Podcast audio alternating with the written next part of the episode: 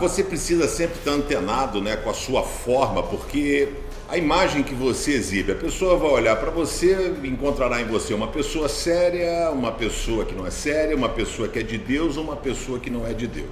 Eu, quando fui participar do No Limite, eu fui como pastor. Eu ainda não era pastor, mas a Globo me ordenou. Ela disse que eu era pastor, eu era seminarista, e ela então disse que era pastor. Se ela dissesse que eu era professor de balé, cabeleireiro, eu não tinha nem o que falar, né? Então a, a, Globo chegou e falou assim, pastor, então eu fui com essa, essa imagem de evangélico, né?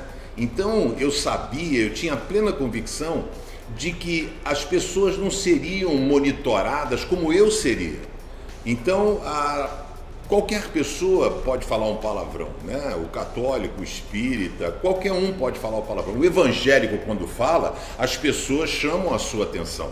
E se, por exemplo, o, um homem qualquer olhasse para uma das mulheres ali, normal, eles iam gostar até para poder ver se rolava algum clima. Agora, eu, como pastor, casado, se fizesse alguma coisa, então essa preocupação de você é, é, viver aquilo que você prega, né? Essa questão da imagem pessoal. Se eu fosse cuidar da minha imagem pessoal, fazer um marketing pessoal, porque eu sou, eu aconteço, esquece. Você não pode fugir das suas principais características. Então eu tenho as minhas características pessoais, alegria, o bom humor, um cara para cima, um cara motivado, um cara determinado, perseverante.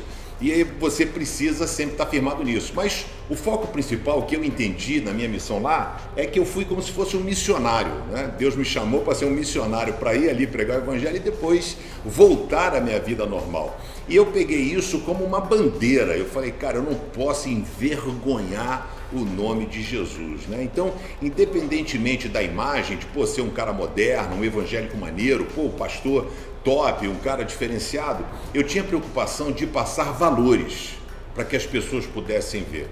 O, os diretores da Globo disseram assim: o Boninho falou, ó, pode levar qualquer objeto, um objeto, mas uma coisa, um objeto pessoal. Aí um levou um pandeiro, o outro levou. E eu levei a Bíblia. Né? Falei, eu só posso levar uma coisa. Levei a Bíblia, colhei a foto da minha família na Bíblia e levei. E lá eu tive a oportunidade de ler a Bíblia e compartilhar com as pessoas. Então, aprenda o seguinte: que a imagem pessoal ela, ela não é construída num ato, num momento, mas através das suas posturas e das suas ações. Atos capítulo 6, quando os discípulos, os apóstolos estavam se desviando do propósito original, eles foram chamados pelo Senhor para pregar o evangelho e ensinar. E eles estavam cuidando das viúvas, órfãos, ação social, recolhendo dinheiro, fazendo as campanhas e tal. Eles falaram, cara, não está certo isso. A gente precisa se dedicar de fato àquilo para o qual nós fomos chamados. Eles então escolhem os diáconos, que eram pessoas que iriam ajudar. E diz, por isso, irmão, escolham entre vocês sete homens de confiança, né? Que diz, cheio de Espírito Santo e de sabedoria. Outras versões dizem assim, é, de boa reputação para os de fora. Esse é o grande lance da imagem pessoal, que foi a imagem que eu tentei passar de uma pessoa que pode viver uma vida normal e pode levar Deus a sério. Então que você possa entender que, independentemente da sua imagem pessoal, o que você passa, o que você não passa, você precisa viver a essência daquilo que verdadeiramente você é. O Zeca, no final do programa, me perguntou: Pedrão, eu, eu percebi que você era um cara muito cauteloso às vezes. Eu falei: não, eu fui eu mesmo, né? É, eu só tinha cuidado de me policiar com algumas coisas que eu sabia talvez que seria detonado, né? Mas quando você é filmado e você não interage com os câmeras, depois de três dias você esquece que eles estão ali e cada um mostra de fato quem verdadeiramente é.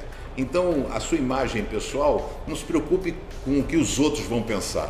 Se preocupe com o que Deus pensa sobre você. Essa é a grande essência da imagem pessoal. Valeu?